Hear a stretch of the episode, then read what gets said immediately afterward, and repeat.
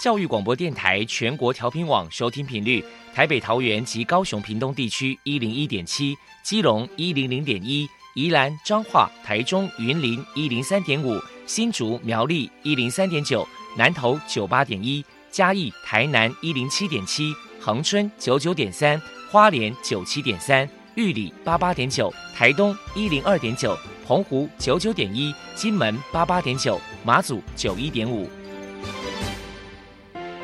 爱是包容，爱是牺牲，爱是分享，爱是服务。因为爱，特殊教育充满了无限的可能。用爱关怀身心障碍同学的未来，用心倾听资赋优异子女的心声。欢迎老师、家长、同学们，大家一起加入特别的爱这个大家庭。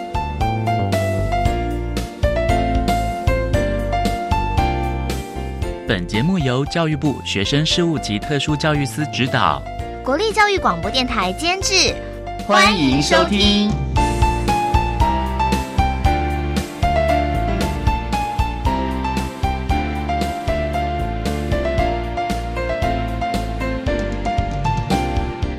为爱，我们在空中相聚。欢迎您再度收听《特别的爱》，我是小莹。这个节目在每个星期六和星期天的十六点零五分到十七点播出。在今天节目中，将为您安排三个部分。首先，在“爱的小百科”单元里头，波波将为您安排大树抱抱单元，为您邀请蒲公英听语协会的谢立芳理事长为大家说明听障儿家长的教养经验谈，希望提供家长老师可以做参考。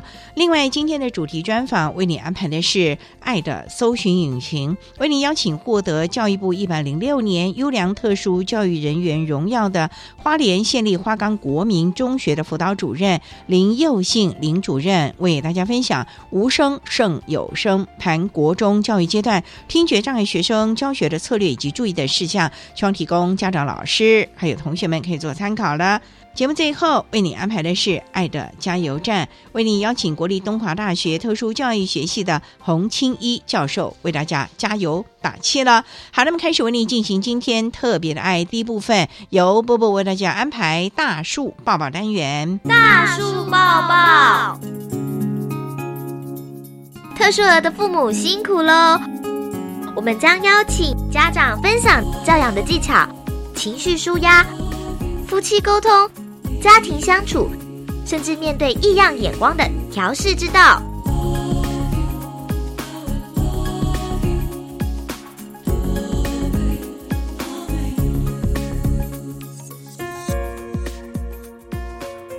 大家好，我是 Bobo，欢迎收听大树抱抱。今天我们特地请到了蒲公英听语协会的理事长。谢丽芳小姐来到节目现场，分享听障儿的家长教养经验谈。谢理事长的小孩嘉轩，今年呢就读大学一年级，是极重度的听障儿。首先，我们先请谢理事长来谈一谈，当初知道孩子是听损儿，当时内心的辛酸跟难过是如何走出来的呢？在嘉轩一岁半的时候，因为他还不会叫爸爸妈妈。所以我们就带去医院做检查，才知道他有极重度的听损。戴上助听器以后，助听器对他的帮助很有限。那时候呢，坐月子的我其实很难过，就是很心疼孩子听不到声音。可是呢，我觉得面对这样子的事实，我就开始转化我自己的想法。那时候我还觉得蛮好的，就是因为我刚好在坐月子。所以接下来的时间，我不用跟公司请假，我可以开始安排孩子去医院做检查，然后安排后续治疗的事情。然后我就很积极的收集网络上的资讯。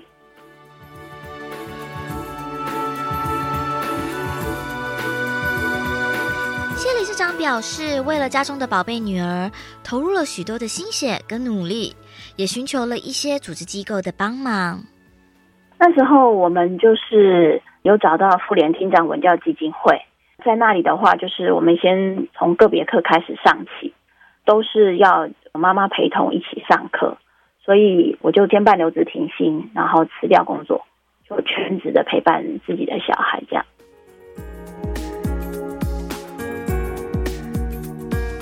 来请教一下谢理事长，在教养孩子的过程当中，遇到最大的考验是？其实我刚刚有说过，因为我孩子是极重度，那戴助听器对他来讲其实效果很有限，所以戴了三个月左右，其实医生也建议我们要开人工电子耳，但是人工电子耳价格非常的昂贵，我们十几年前要开电子耳的话，大概要准备七八十万，所以对我们年轻父母来说。坦白讲，那时候我自己跟先生都不到三十岁，所以这样子准备开刀手术的费用，对我们来讲就是蛮困难的。后来我们也是透过我娘家父母的帮忙，解决了开刀手术费用的问题。这样，现在电子纳入健保，听损的孩子十八岁以下可以得到健保一生一次的补助。那我们那时候的确是对。听障的孩子父母来说，要筹到这样一笔那么大的费用是蛮困难的。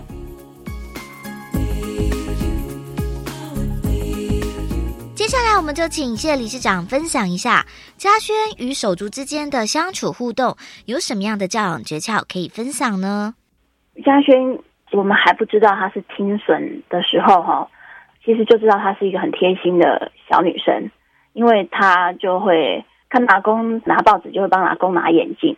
那后来妹妹出生以后呢，就发现说，哎，他会帮忙，是拿尿布给我啊，或者是帮忙把奶瓶送到妹妹的嘴边啊，非常的贴心。因为他们两个相差一岁七个月，但是因为口语的发展，嘉轩是从开了人工电子了以后才开始听到这个世界的声音，所以在口语的学习上面。其实两个姐妹刚好是可以互相有个互动，所以帮助彼此的语言的能力更进步。这样子。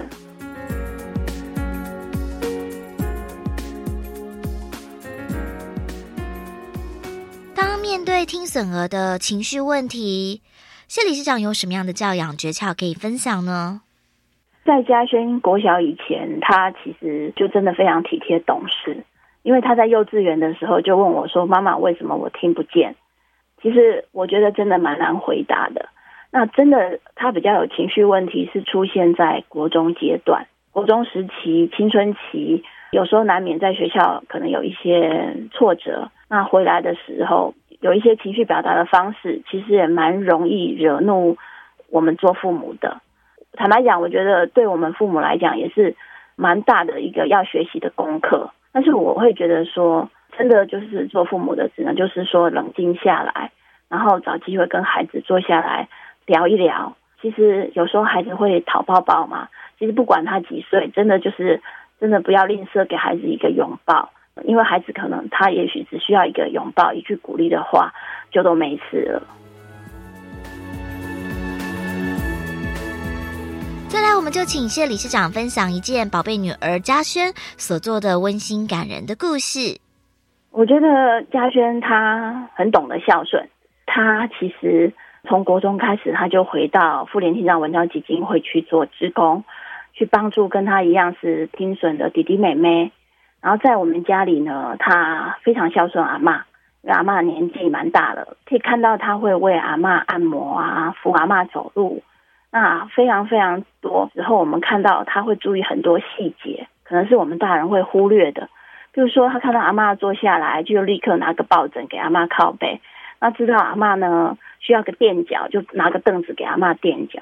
所以在生活中，坦白讲，我觉得他真的是一个很细心、会照顾人的孩子。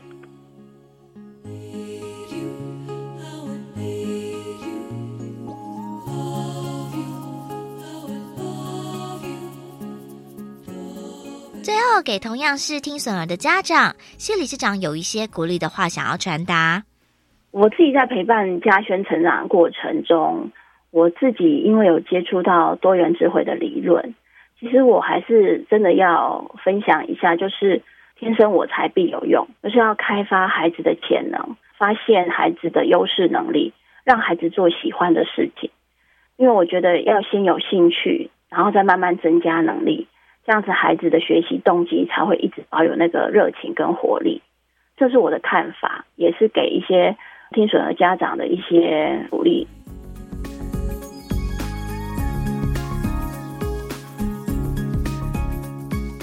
谢谢蒲公英听语协会的理事长谢丽芳小姐接受我们的访问。现在我们就把节目现场交还给主持人小莹。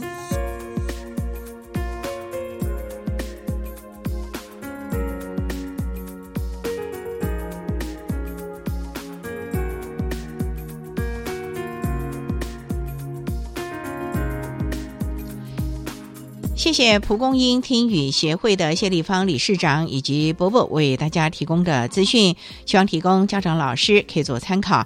您现在所收听的节目是国立教育广播电台特别的爱，这个节目在每个星期六和星期天的十六点零五分到十七点播出。接下来为您进行今天的主题专访，今天的主题专访为你安排的是爱的搜寻引擎，为您邀请获得教育部一百零六年优良特殊教育人员。荣耀的花莲县立花岗国民中学的辅导主任林佑信林主任为大家说明分享无声胜有声，谈国中教育阶段听觉障碍学生教学的策略以及注意的事项，期望提供家长老师可以做个参考了。好，那么开始为您进行今天特别的爱的主题专访，爱的搜寻引擎。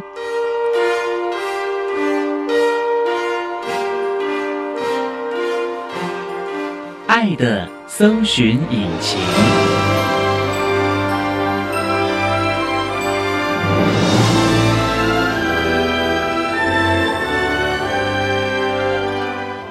今天为大家邀请到的是获得一百零六年度教育部优良特殊教育人人耀的花莲县立花岗国民中学辅导室的主任林佑信林主任，主任您好。主持人好，各位听众朋友，大家好。今天啊，特别邀请主任为大家来分享“无声胜有声”，谈国中教育阶段听觉障碍学生教学的策略以及注意的事项。请教老师，您从事教育工作大概多久了？今年是我第十四年。您当年是师范校院毕业的吗？并不是，我是在花师修特教学分，所以才有这样的个机缘。是，所以您本身是心理辅导这个专业喽。算是，因为我们在修的特教学分，就是以协助一些有需求的孩子为主。老师当初怎么会想要来修特教学分呢？因为我的母亲也是一位老师，从小我也是耳濡目染。我的母亲常跟我分享一些协助特殊孩子在学习或者是在生活上。嗯，那我觉得这个工作蛮有意义。那其实说真的，我一开始并不是一位老师，在某个机缘下，一个朋友跟我说，花市有开这样的学分班。于是我就去考这个学分班，有机会踏入教育界，我觉得是我人生很重要的一个转捩点。因为其实，在原本的工作上，目标上没有那么明确。可是当了老师之后，在协助孩子，我有很大的成就感。那尤其是一些特殊生，他们本来就是比较弱势。像我在实习阶段，那个学校是在台北的大安国中哈。那我们每个学期都有规划一个校外教学。学生其实很需要这种生活上的体验，尤其他们比较弱势，通常一些生活体验会比较少。透过一些校外教学，我们让他习惯去社区接触一些东西。那另外，我们也会跟其他的国中做合作，像我们在华联，不止在华冈国中，我们也跟附近邻近的国小做了很多的合作。由于我们学校之前是启聪班，现在是特教班，这边的孩子他们在社区的。利用上比较弱，那我们就跟附近习社长合作。所以我觉得学生透过我们带他们，他们有很多的成长，我从中也得到了很多成就感。那我觉得让我的人生变得比较有意义一点。莫老师啊，也想请教了，之前做的是什么样的工作？跟我们的教育这中间总是有一些不同吧？是，嗯，其实我原本是在台塑，那我们是在做电浆电视，当时还蛮新的一个产业。只是说，真的在产业界的工作啊，面对的是机器，跟学校面对是人不同的。那面对机器，虽然说不断的去修正，让整个作业流程会更好，这个也是对公司的运作很重要的。可是毕竟少了一些人的温度。对。所以觉得还是教学跟人互动，尤其是这些小朋友来互动，其实是觉得人生更有意义啊！真的。好，那我们稍待再请获得教育部一百零六年度优良特殊教育人员荣耀的花莲县立花岗国民中学辅导室的主任林佑信林主任，再为大家分享“无声胜有声”，谈国中教育阶段听觉障碍学生教学的策略以及注意的事项。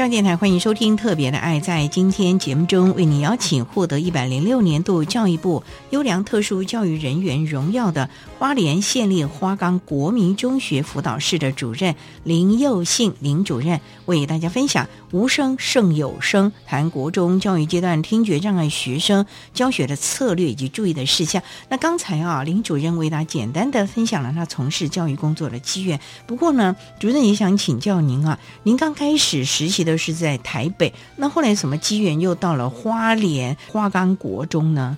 这点其实跟我太太的工作有关，因为她先到花莲来，她也告诉我说在这边很适合生活，那我就跟着一起到花莲这边来生活。那我有三个小孩，我们的小孩都在这边就学。所以是喜欢花莲的好山好水、好人情啊。不过呢，也想请教，来到花莲之后，您就一直在花岗国中服务吗？是的。您说之前是启聪班，现在改成特教班，能不能谈谈这个启聪班在花莲有些什么样的功效啊？或者是负有什么样的任务啊？其实启聪班收的都是重度听障的孩子，哦，他们多半都是只有残存很少的听力，所以他们需要。靠手语跟大家沟通，他们是一个很特别的团体，所以老师们都很认真的去学习手语来跟他们互动。这个部分由于人数的下降，现在的科技进步都可以让孩子从小矫正，可能透过开刀可以安装一人工电子耳之类的东西，嗯，让他们的听力可以有一些成长。现在完全重度听障孩子越来越少，所以我们转型成为特教班，也就是不分类。所有的声音障碍孩子，我们都会收。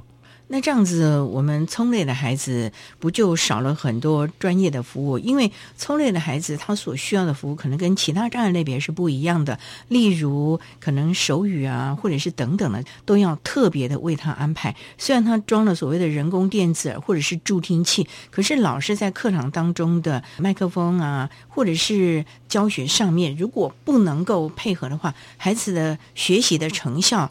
是有问题的哦，主持人，您说到重点了哈。这个部分我们都要跟普通班的老师做很多密切的合作，比如说老师上课一定要佩戴调频的麦克风扩音器，好让孩子在听的时候比较容易接收到老师要他们理解的一些讯息。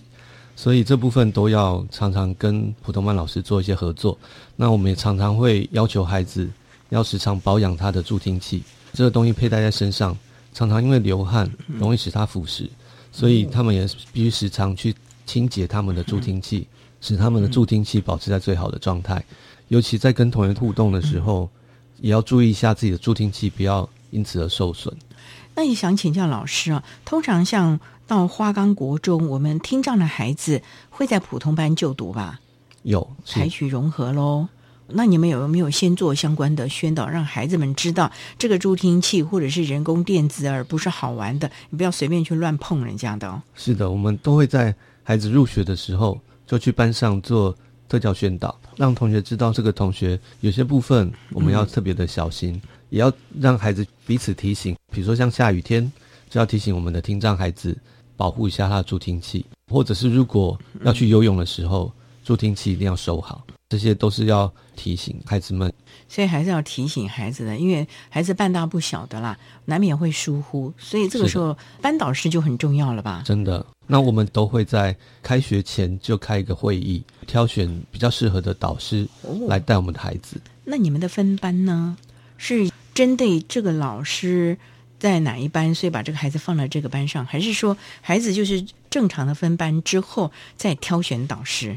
花莲其实有一个很好的制度哈，就是在分班之前，我们就可以让这些特殊的孩子有比较适合的导师来带他们。当这个导师确认之后，再去做正常分班。所以他无法挑选他的同学，但是他可以挑选他的老师。通常老师你们都是挑选什么样特质的？首先必须能够有耐心，愿意包容我们这些孩子他们在班上的不适应。愿意协助孩子，让他们能够适应班级的生活。那目前啊，花岗国中有多少听障的孩子在这儿就读啊？呃，我们目前在特教班有一位，在普通班也有一位，所以全校只有两位。是的。那我们稍待再请获得一百零六年度教育部优良特殊教育人员荣耀的花莲县立花岗国民中学辅导室的主任林佑信林主任，再为大家分享无声胜有声谈国中教育阶段听觉障碍学生教学的策略以及注意的事项。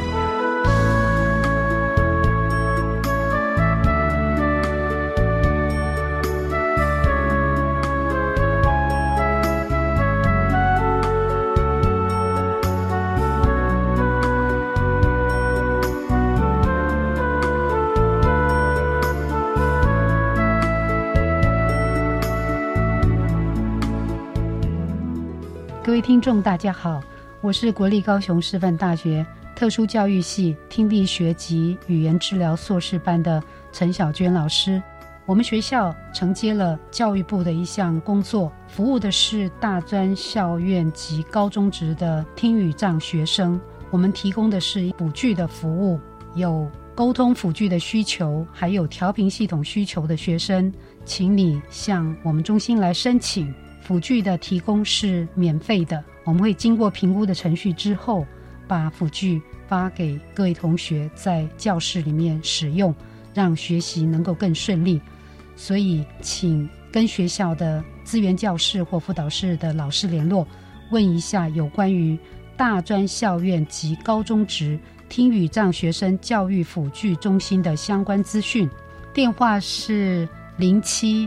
七一七二九三零转二三五五，上网路去，你打听语障学生教育辅具中心，应该也可以找得到我们，或者是就进到高雄师范大学，从特殊教育系的听力学语言治疗硕士班的网页进去，也会看到这个教育辅具中心，欢迎大家多多的使用这个资源。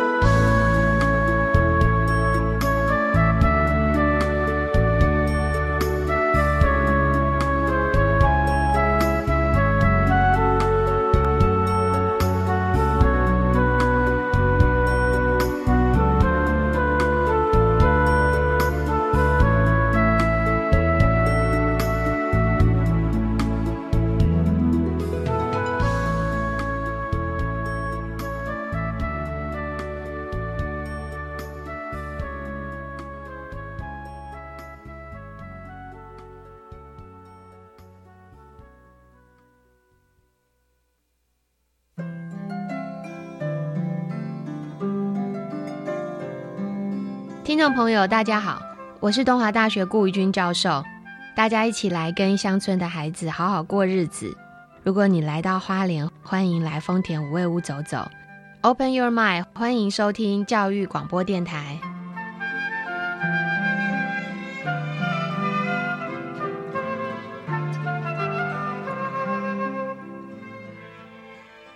考你三题，嗯，你知道十二年国教新课纲从什么时候实施吗？一百零八学年度。那之前要做什么呢？要做的事可多了，例如一百零七学年度加强落实高中规划，开设多元选修课程，鼓励教师积极参与培训，精进专业知识啊。新课纲重视哪些精神理念？当然是自发、互动、共好及终身学习。好优秀哦！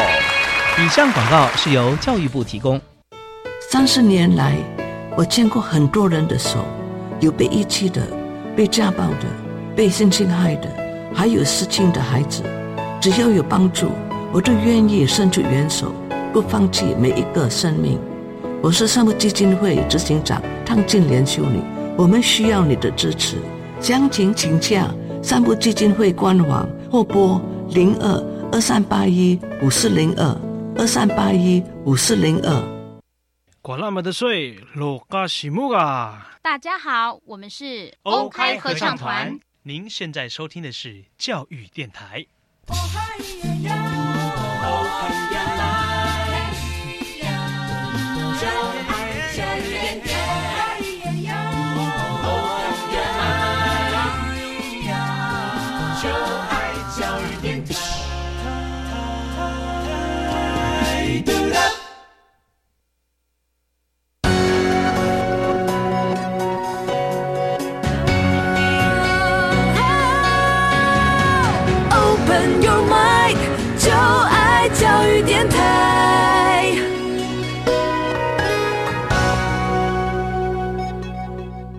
教电台欢迎收听《特别的爱》这个节目，是在每个星期六和星期天的十六点零五分到十七点播出。在今天节目中，为你邀请获得一百零六年度教育部优良特殊教育人员荣耀的。花莲县立花岗国民中学辅导室的主任林佑信林主任为大家分享无声胜有声谈国中教育阶段听觉障碍学生教学的策略以及注意的事项。那刚才在节目的第一部分，林主任为大家简单的介绍了花岗国中针对我们特教孩子，尤其听障孩子所提供的特教的服务。不过也想请教主任呢，在您刚到花岗国中时候是有。所谓的听障班、启聪班，是那么在当时啊，您在提供这些孩子相关的教学的时候，你有考量到一些什么样的重点没有吗？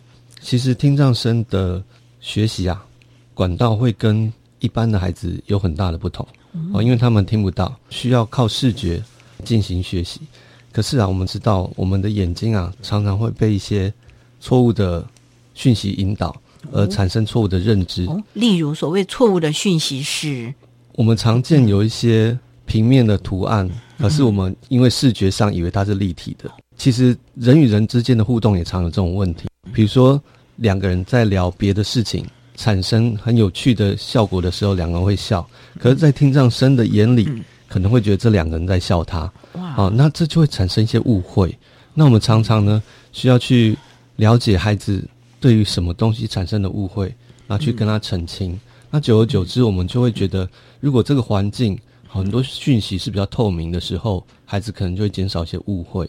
那这个我们会在班级的宣导的时候呢，跟老师跟同学也会有一些宣导，就让孩子能够及时澄清一些误会，以避免一些人际的冲突。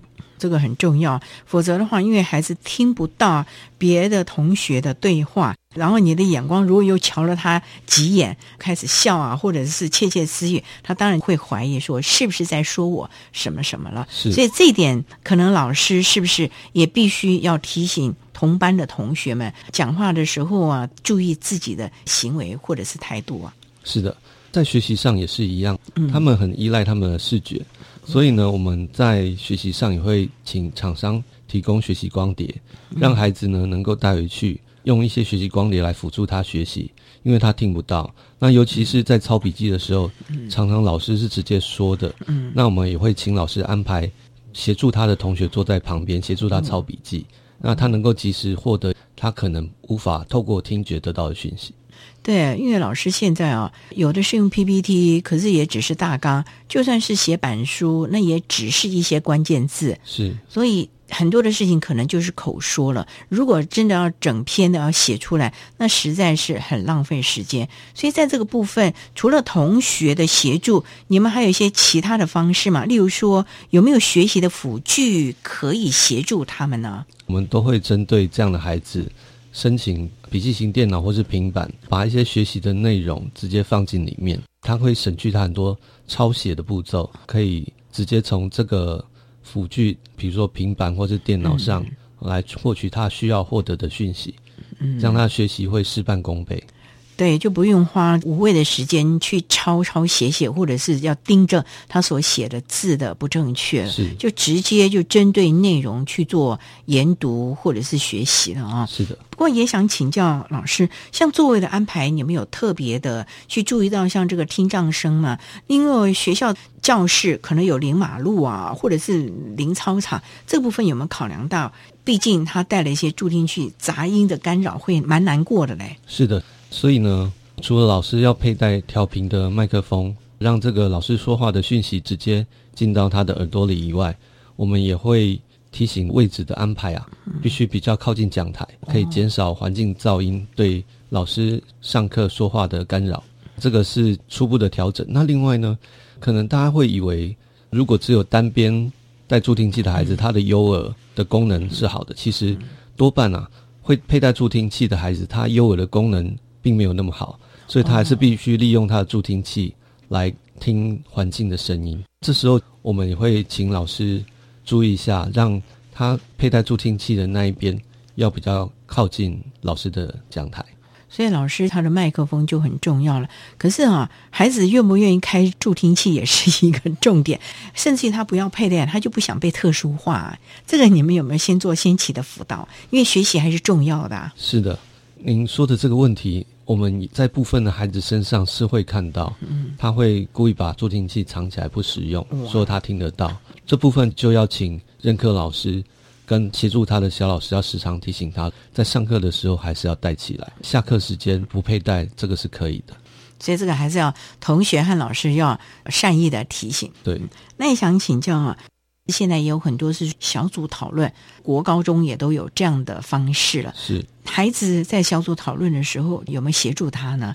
否则同台都不愿意跟他同一组，因为是看小组分数。你对这个小组你奉献了多少？同学还是会有分别的。是我们学校有一个小义工的制度，这个小义工呢，我们每一位特殊的孩子都会配一到两位小义工。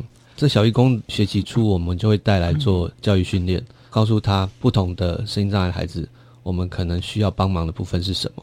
那我们随时会跟这个小义工做一些沟通，看我们这些声障的孩子目前的适应状况如何。这些孩子在班级分组的时候，小义工也都会跟他同一组协助他，所以他随时都有同学帮忙他。那我们都会视这个小义工协助的状况，在学期末给予续奖。所以这小义工他是有荣誉感的，他会愿意去协助我们的。孩子基本上就是从他原来就读的班级寻找个性啊比较好的同学来协助他了。嗯，这个部分我们会征求导师的意见，因为导师对于班上的孩子特质比较了解。不过，像这个国一刚升上去，你们怎么办呢？对这个孩子，因为毕竟他是新生，虽然有转型的制度，你们从国小老师那里拿到了整叠的资料，可是很多的状况还是要现场观察之后才知道的。所以这个部分，你们有协助老师吗？还是要请特教老师来负责做所谓的 IEP 呢？这当然会有哈，即便是新生，我们在入学之前，我们就会召开 IEP 会议，也会邀请国小端的老师一起来与会，这样子我们对于孩子。在学习上以及一些需要注意的部分，才能够有所衔接。在学期开始之前，我们就会把孩子的学习 IEP，我们会设定好目标，所以在开学的时候就可以衔接上。那至于协助的同学，可能在新生大家都不太认识的情况之下，可能第一周、第二周才安排好，不见得一开始就安排好。也就是在头两周，老师的观察，他觉得哪个孩子适合，就会帮我们建议，那我们就会找那个孩子过来跟他沟通，怎么样协助。所以其实是全校所有的行政和教学体系一起协助了啊。是好，那我们稍待啊，再请获得一百零六年度教育部优良特殊教育人员荣耀的花莲县立花岗国民中学辅导室的主任林佑信林主任，再为大家分享无声胜有声，谈国中教育阶段听觉障碍学生教学的策略以及注意的事项。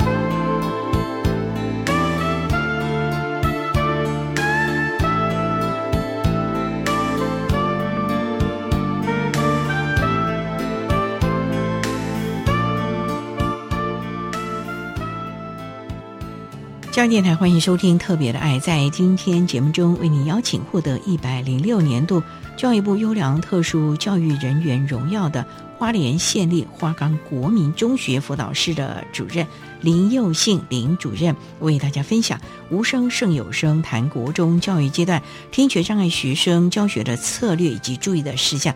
那刚才啊，主任为大家分享了啊，花岗国中啊，提供了我们听障孩子学习以及相关的支持啊。那也想请教老师，有没有您过去啊指导的个案呢？跟大家分享，你是怎么协助孩子在学习啊，甚至于校园环境，甚至于人我的关系啊，以及个人自信心啊，让他能够非常悠游自在的学习呢？我们之前有位孩子啊，我印象非常深刻哈，因为他确实是比较弱势，那我们为了他也规划很多协助的方案哈。他是一位听障兼脑性麻痹。造成他连行走也是有问题的孩子，由于他弱势的状况啊，使得他在社区的利用以及在学校跟同学之间的互动啊，都产生非常大的困难。他是听障生，而且是重度的，所以我们就希望他能够利用手语跟同学或老师做沟通。老师同学不就得学手语了？是，不过发现这点蛮困难，因为。他的肢体也有障碍，所以他手语无法比得到位，所以常常他的动作大家也看不懂。这时候我们就思考是不是利用平板，因为孩子在使用电脑的部分蛮有意愿的，蛮有兴趣的，所以我们就帮他申请了一个平板，在上面使用沟通的软体。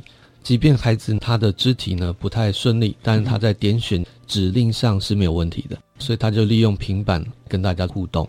那由于他很少有机会在附近的店家做一些练习，老师们平常有授课的问题，无法常常带他去做一些社区利用，于是我们就申请了慈济大学的大学生，固定时间来学校当志工。老师他是在融合还是特教班？他是在特教班。特教班老师也没那个时间带他去做社区的适应，对，所以申请了大学的志工来协助。是，我让他跟这些大哥哥大姐姐还好吧？这些大哥大姐都非常有爱心跟耐心哦。他们首先自己要学习这个平板要如何使用，在不同的店家，他要设定不同的问话的内容，好让这孩子去做点选，不同的情境让这孩子习惯他应该用什么样的语言在这个场域使用。例如。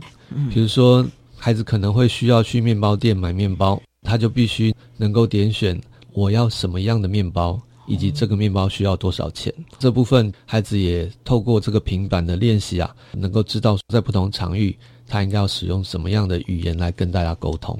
老师，他有坐轮椅吗？还是相关的助行器？他其实是可以缓慢的行走，他在国中刚开始进来的时候，真的是走的不太好。那我们老师呢，每天会陪他走操场。对，特教老师，对我们的特教老师。那我们其实有申请教师助理员，也会协助他做一些锻炼。所以在他毕业之前，他在行走上已经取得了很大的进步。所以这个完全就是要训练体力了嘛，以及训练走路的方式了。是，所以这个部分对于他学习在听力这个部分也就有帮助了。自信心，我觉得成长很多。在他毕业之前，他由于在行动上以及在跟人互动上。有了平板可以沟通，对于自己的自信心有建立起来，所以就比较快乐，愿意到学校来学习了。是的，不过我也想请教啊，像每个场域啊，社区的适应都是不同的，有所谓的便利商店啊，有面包店，甚至邮局啊，还有这其他的年轻孩子喜欢去的。冷饮店啊，这些的啊，这个都要帮他设计好。问题是设计好，让他练习的时候，他有没有办法不要在这些大哥哥大姐姐的协助之下和同学一起互动啊？因为他如果不能自己去买，或者是跟同学互动，教了也是白教啦。是，其实我们啊也是担心说，他只有在学校跟同学用平板在沟通。少了一些社区利用的机会，我们才会希望说这个大学生能够进来，让他有这方面的练习。除了大学生会带以外啊，我们也会请家长平常多带孩子去做这样的社区利用，未来才有可能做这样的社区利用。所以家长的配合也是很重要的一件事情啊，这是非常否则的话，光是学校在这个地方很努力，而且引介了外界的资源，可是毕竟孩子回家的时间还是比较多的。是的，而且在生活当中的。练习运用才是带着走的能力了，是没错。所以他的父母很愿意配合吗？这个孩子的身世比较可怜，他的母亲在很早就因病过世，所以他只有跟着他的父亲。那父亲由于要照顾这样的孩子，可是又要工作，是很忙碌的，加上父亲的身体也是不太好。哦，那我们能够跟父亲多做沟通，不过也没有办法勉强。那这孩子生活自理能力还可以吧？他可以，但是由于孩子的行动比较不便，觉得这个也是家长过度帮忙之后，孩子有些能力是建立不起来的。比如说高中阶段啊，我是建议家长可以让他台北启聪学校来就读，这样子对他未来的就学或就业更有机会。建议他离家啊，是让他独立。可是。第一点，爸爸就跟我说，他的洗澡啊、穿脱衣服都是爸爸帮忙的，他还不曾自己穿脱衣服。光是这一点啊，我们也在学校让孩子有一些练习。嗯，所以在去高中之前，他的这个部分就已经完全没有问题。所以有时候家长也要适度的放手，不要认为说孩子做的不好就帮他做，这样他的有些能力会建立不起来。对呀，他只是行动比较慢一点嘛。可是你不让他去练习的话，那那那将来怎么办呢？他将来完全要仰赖别人协助他了，那对于他个人来说也是一个蛮麻烦的事情啊。好，家长要适当的放手哦。好，我们稍待啊，再请获得一百零六年度教育部优良特殊教育人员荣耀的花莲县立花岗国民中学辅导室的主任林佑信林主任，再为大家分享无声胜有声，谈国中教育阶段听觉障碍学生教学的策略以及注意的事项。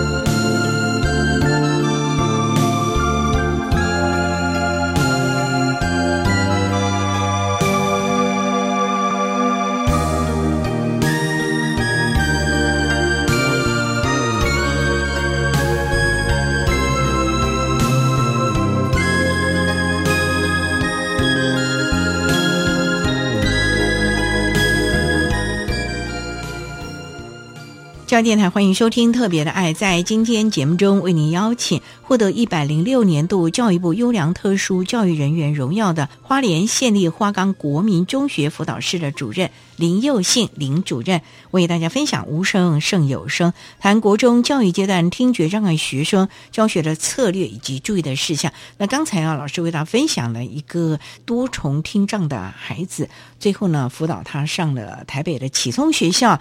那目前这个孩子也在慢慢的适应离家独立生活的学习了。那老师，我们也知道，身心障碍的孩子，我们总是希望能够发展他的优势能力，而国中算是一个蛮重要的一个阶段，因为他未来是要走技职或者是直接升学啊，这个部分可能在国中就要开始考量他的性向。在这个部分，花岗国中有做相关的配套措施，协助孩子或者是老师，让孩子了解他的兴趣和能力在哪个地方吗？有的，像我们目前在校有位听障学生在普通班，在班上也有一些人际的问题，哦但是我们发现啊，他在资讯的部分算是能力不错，而且他喜欢操作。在我们的自由方案里面有一门城市设计的课程，会在那个课程邀请这个孩子过来参加。自优的课程哦。是啊，哦。是啊。那你想想看，一位身心障碍孩子可以参加自由课程，而且适应的不错，嗯。所以他在班上就有更多的话题可以跟同学分享，所以他在班上人际互动也渐渐的有所改善。嗯。而且对于他未来啊升学，他想要走的资讯科、或者电机电子科，他目前已经九年级了，他有跟我们说他想要填选化工的电机电子这部分，就是因为他在课程上他有一些接触，觉得这方面的发展可能是自己喜欢做的。不过这也是老师发掘了，之后这孩子也要有学习的动力吧，是否则老师把他引进了资优班，他没有在这个里面，或者是学习不得法，这个部分有没有特别的来辅导呢？当然，这样的孩子啊，他容易遇到挫折之后就放弃了。对呀、所以我们都会额外让他可以来进行更深入的学习。所以他如果下课时间要来找我们讨论，哦，或者想利用中午的时间做一些练习，嗯那我们都会开放教室让他使用。会不会让其他同学说，你看他就是特殊啊，好的都给他了，同学会不会嫉妒啊？这没有办法，我们一定要给他们更多的资源嗯哦，那他们才能跟同学能够平起平坐，不然他们本身就比较弱势。因为他们可能要花更多的时间去学习、去练习，是，还要再熟练。而且当他们自己都愿意来练习的时候，我们当然要支持他。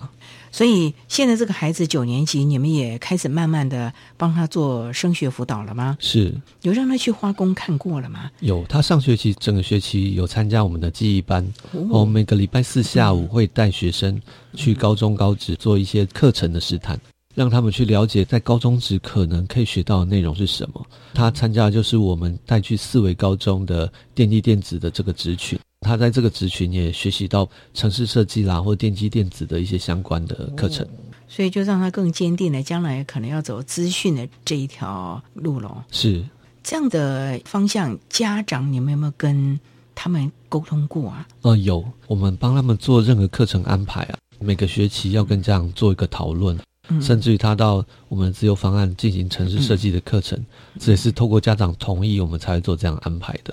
还是要经过家长同意啊？是否则也是白费心了啊！因为家长也要支持孩子，在后面才会有一个支持的动力，让他可能在学校之后回到家，也可以让父母了解他的进度。父母在适当的鼓励之后，孩子的学习兴趣以及动力就更加强了啊！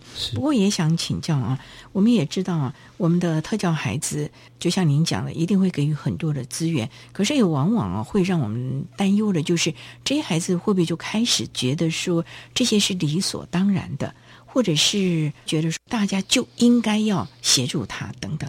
这个部分你们有没有特别的对孩子们进行所谓的情谊教育啊，或者是品德教育呢？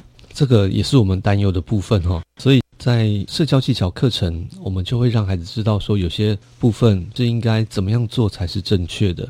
哦，那我们都会在资源班这边开一些社交技巧的课程，甚至于我们特教班子也有开社交技巧课程，让特教班的孩子知道他们在一般的社会上应该有什么样表现才是合乎我们的期待哈、他们也会透过这样的互动啊，了解到自己有时候应该心怀感恩，因为学校也为他们设计了这么多专属的内容，那在教养的态度有没有也跟家长沟通啊？希望他们能够平等的对待这些孩子，尤其在手足之间呐。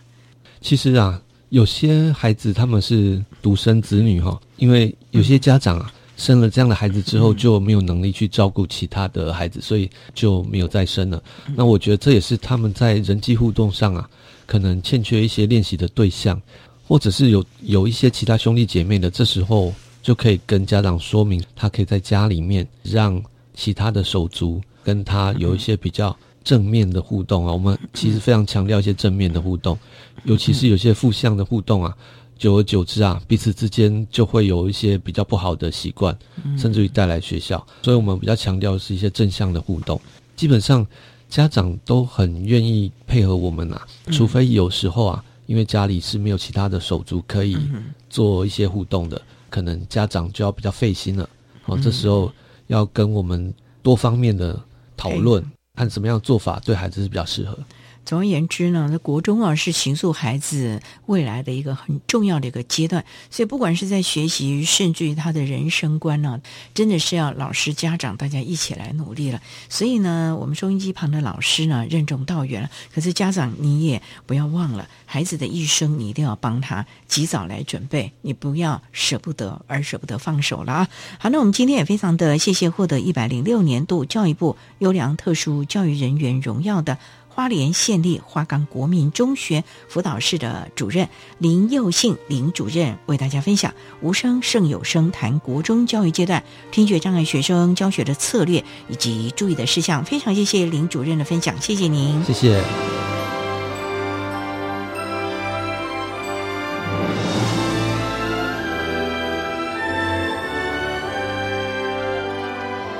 谢谢获得一百零六年教育部优良特殊教育人员荣耀的花莲县立花岗国民中学的林佑信辅导主任为大家分享的教学经验。您现在所收听的节目是国立教育广播电台特别的爱节目，最后为您安排的是爱的加油站，为您邀请国立东华大学特殊教育学系的洪清一教授为大家加油打气喽。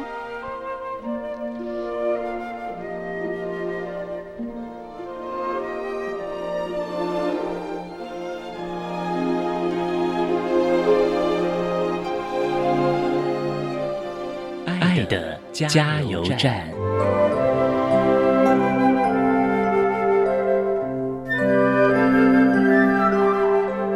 各位听众，大家好，我是国立东华大学特殊教育系的洪清一教授。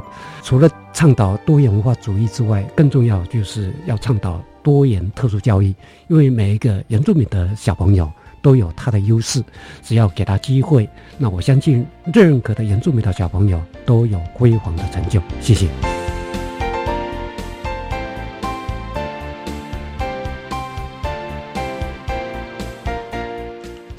节目就您进行到这了，感谢你的收听。在下个星期节目中，为您邀请台北市大同区双联国民小学的陈志荣老师，为大家分享听觉障碍学生夏令营的特色以及意义，希望提供大家可以做参考了。感谢你的收听，也欢迎您在下个星期六十六点零五分再度收听特别的爱。我们下周见了，拜拜。